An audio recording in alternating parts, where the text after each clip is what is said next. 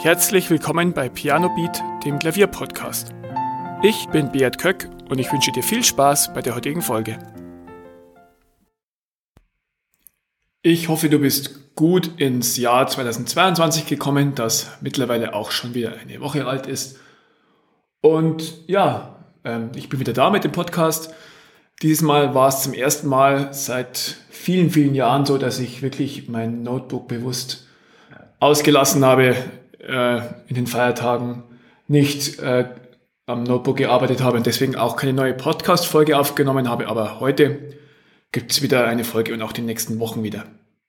Ich habe mir auch ähm, Ende des Jahres bewusst ein bisschen Zeit genommen, ein bisschen zu reflektieren, ein bisschen nachzudenken, über meine Ziele nachzudenken, wie es ja äh, allgemein auch Usus ist über Jahresende. Viele nehmen sich auch Dinge vor für das neue Jahr, das heißt jetzt Rauchen aufhören, ähm, mehr Sport machen, gesünder essen oder endlich mal mehr Klavier zu üben vielleicht. Ähm, ja, und ich möchte mit dir heute vier Gedanken teilen, ähm, die mich so beschäftigt haben und die auch alle mit Klavierspielen zu tun haben. Das eine ist, ja, The One Thing.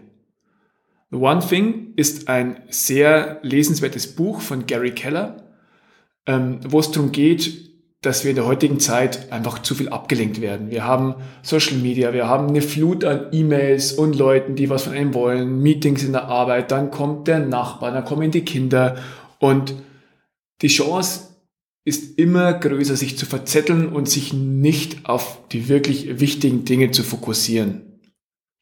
Und ja, The One Thing ähm, gibt dir so eine Anleitung, wie du das für dich rausfindest, was ist dein One Thing und wie kannst du das erreichen. Den Link zu dem Buch, wenn das dich auch interessiert, packe ich dir gerne auch in die Show Notes. Ich habe als Hörbuch bei Audible gehört. Auch hier kann ich dir einen Link reinschicken, wo du ähm, ein Hörbuch kostenlos testen kannst. Ja, und ähm, The One Thing kann sich auch eben darauf beziehen, ja, was willst du eigentlich lernen? Es gibt heutzutage unglaublich viele Angebote, sich weiterzubilden. Sprachkurse, Fernstudium, ähm, irgendwelche Online-Videokurse, dann ähm, Bücher zu allen möglichen Themen und diese Weiterbildungsbranche boomt total. Und auch bei mir ist die Gefahr da sehr groß, dass ich mich da verzettel. Ähm, ich war schon als Kind unglaublich wissbegierig, habe alle möglichen Sachbücher gelesen, was ist was, war damals die Reihe oder über irgendwelche technischen Dinge, über, ja, und ich habe Wissen aufgesogen und auch heute ist es noch so, ich würde am liebsten alles lernen ähm, und dann ist die Gefahr bei mir zu groß, dass ich mir dann einen Kurs zu dem hole, dass ich eine Sprache lernen will, dann will ich Programmieren noch besser lernen und das und das und ähm, ja, wenn ich, dann habe ich fünf, sechs verschiedene Möglichkeiten und ähm, ja, herauskommt dann, dass ich von den Dingen nichts wirklich ganz lerne oder ja, mich nicht auf eine Sache fokussiere. Und das ist auch beim Klavierspielen so. Wenn du sagst, ja, ich will jetzt unbedingt ein Blattspiel lernen und ich will improvisieren lernen, aber das Stück muss ich auch unbedingt können und nebenbei will ich auch noch besser Jazzpiano spielen können. Das kann nicht funktionieren. Konzentriere dich auf eine Sache und der widmest du deine Aufmerksamkeit. Natürlich kannst du auch ähm, andere Dinge. Du musst nicht nur ein Stück lernen. Du kannst auch nebenbei, ja, ähm, wenn du sagst, du übst jetzt ein klassisches Stück, kannst du ein bisschen Blattspiel üben oder auch ein bisschen improvisieren. Aber dein klarer Fokus, also was dir am wichtigsten ist, sollte auf einem Bereich liegen am Klavier. Und du kannst das dann ja auch immer wieder verändern. Du kannst jetzt sagen, ja, im Januar da will ich wirklich gut im Blattspiel werden. Und dann äh, lege ich mir einen Kurs zu und dann ähm, ist das wirklich mein Fokus. Und alles andere ist Bonus und kommt noch dazu. Und dann kannst du auch sagen, ja gut, Ende Januar, es hat wirklich schon gut geklappt, jetzt im Februar, jetzt will ich ein bisschen Pop-Piano lernen und dann konzentrierst du dich darauf. Aber nicht alles gleichzeitig. Und das habe ich mir auch vorgenommen fürs Jahr 2022, dass ich mich auch am Klavier stärker fokussiere. Und bei mir ist das ähm, Jazzpiano und da verwende ich den wundervollen Kurs von ähm, Modern Music von Marcel Mazzi, der auch bei mir auf dem Podcast war und der wirklich einen wunderbar ausführlichen und guten Kurs zum Thema Jazzpiano herausgebracht hat. Äh, Jazzpiano war mir auch immer so, ich habe immer wieder begonnen, das zu lernen und ich kann die Grundlagen, aber so wirklich gut habe ich es nie gelernt und jetzt fokussiere ich mich drauf und mache das wirklich Schritt für Schritt. Und vielleicht überlegst du dir auch mal, ja, ähm, was ist bei dir the one thing, worauf du dich in diesem Jahr am Klavier fokussierst oder die nächste Zeit. Und da verwendest du deine Zeit drauf, die meiste Zeit. Der zweite Punkt oder der zweite Gedanke ist, betrachtest du Dinge als Krise oder Chance? Seit fast zwei Jahren ist das Thema Corona bei uns jetzt schon allgegenwärtig. Überall gibt es einen ständigen Wechsel zwischen Lockdown, Homeoffice. Ich war viel im Homeoffice, dann wieder im Büro und dann ähm, ja, gibt es wieder irgendwelche Kontaktbeschränkungen und ja, unser Alltag oder auch das öffentliche Leben, das wurde schon stark beeinträchtigt. Und natürlich kann man jetzt sagen, ja, das ist jetzt alles furchtbar schlimm und äh, ich kann nicht mehr so viele Leute sehen, ich kann nicht mehr so viel reisen, wie ich will und ähm, man kann sich da in Selbstmitleid zerfließen, ähm, aber ist das wirklich zielführend? Und wie viele Dinge hat Corona auch zwei Seiten? Also natürlich ist es ähm, schlimm und es sind viele schlimme Sachen dadurch passiert und es ist nie schön, wenn jemand krank wird, aber die allgemeine Situation hat auch viel Gutes gehabt. Zum einen wurde die Digitalisierung vorangetrieben. Viele Firmen waren jetzt gezwungen, dass sie Remote-Arbeit ermöglicht haben. Bei uns zum Beispiel war es auch so in der Firma, dass Remote-Arbeit vorher nicht gern gesehen war. Und jetzt ähm, musste es klappen und darum wurde auch da die Hardware zur Verfügung gestellt und die Software und es gab, ja, und jetzt geht's. Und so ist es auch bei vielen anderen Dingen. Ähm, zum Beispiel gibt's seit den letzten Jahren immer mehr Online-Klavierlernangebote. Es gibt verschiedene Apps, es gibt Online-Kurse, es gibt ähm, Online-Notenportale ähm, wie Tomplay, wo du verschiedene Partituren abrufen kannst. Und das wurde auch durch die Pandemie befeuert, weil die Leute mehr Zeit hatten, ähm, daheim sich, ja, statt irgendwo auszugehen, sich ums Klavierlernen zu kümmern. Und da wurde dann auch das Angebot geschaffen. Und das finde ich eine gute Entwicklung. Es gibt also zu jedem Negativen auch etwas Positives. Und ja, viele Situationen kannst du nicht ändern. Also die Corona-Lage wirst du als Einzelner kaum ändern können. Zumindest nicht in bedeutendem Ausmaß. Du kannst dich impfen lassen oder sagen, ja, ich ähm, vermeide jetzt Kontakte, aber wirklich ändern kannst du es nicht.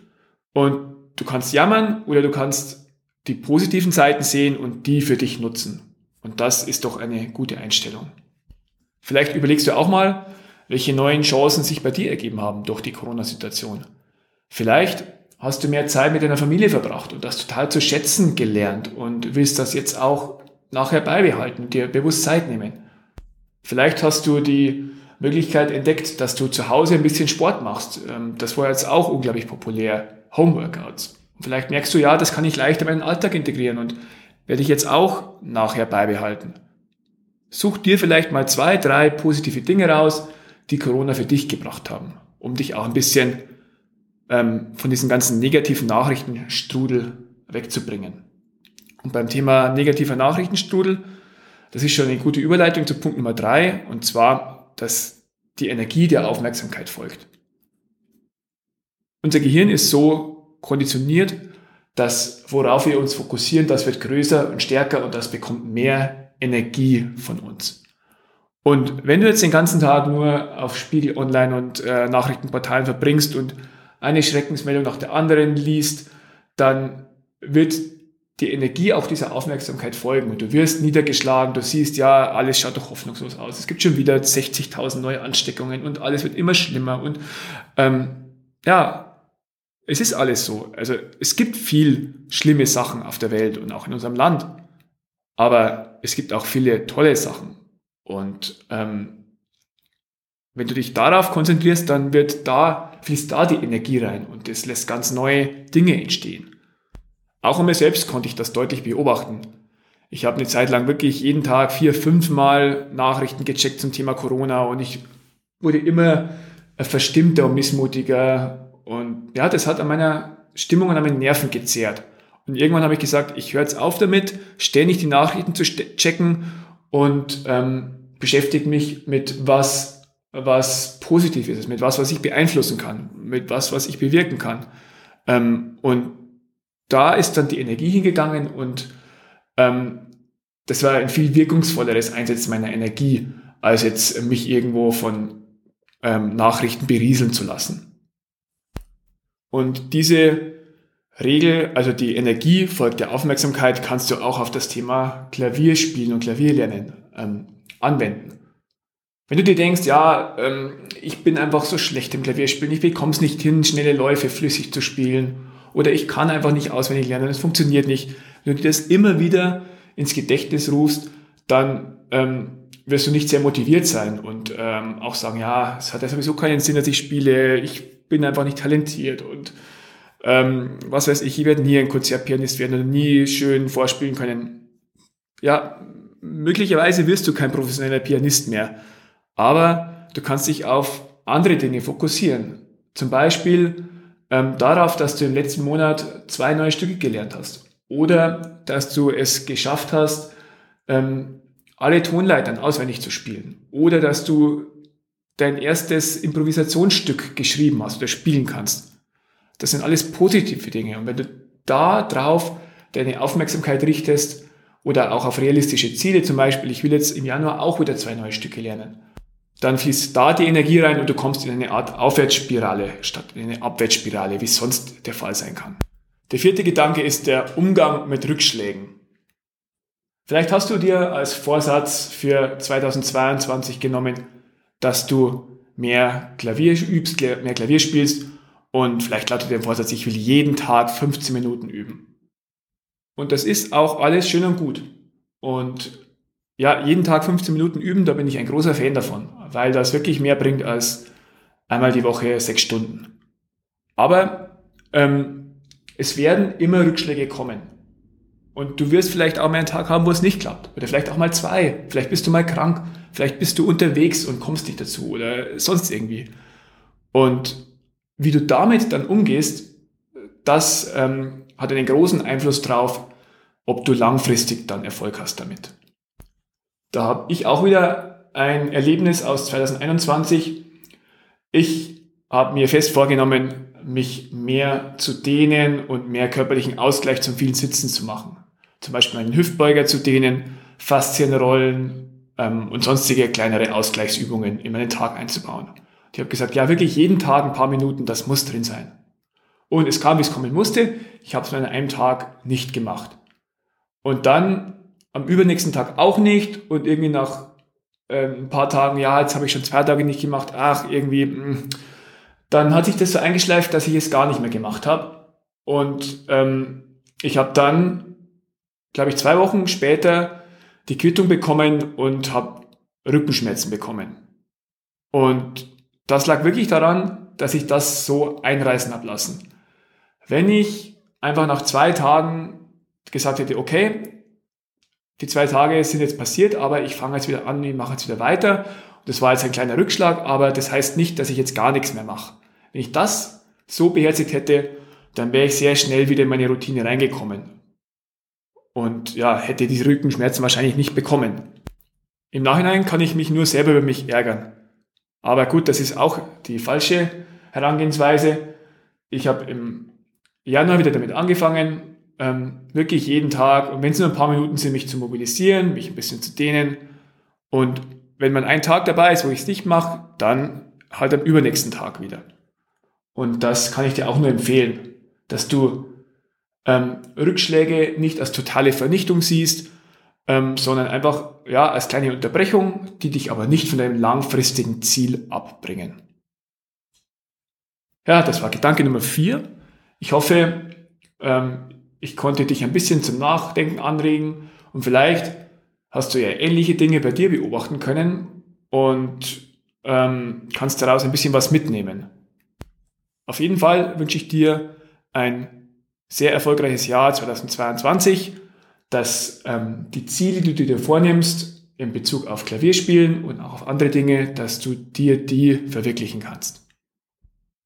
Wir hören uns nächste Woche wieder. Ich würde mich freuen, wenn du auch da wieder dabei bist. Vielen Dank, dass du zugehört hast.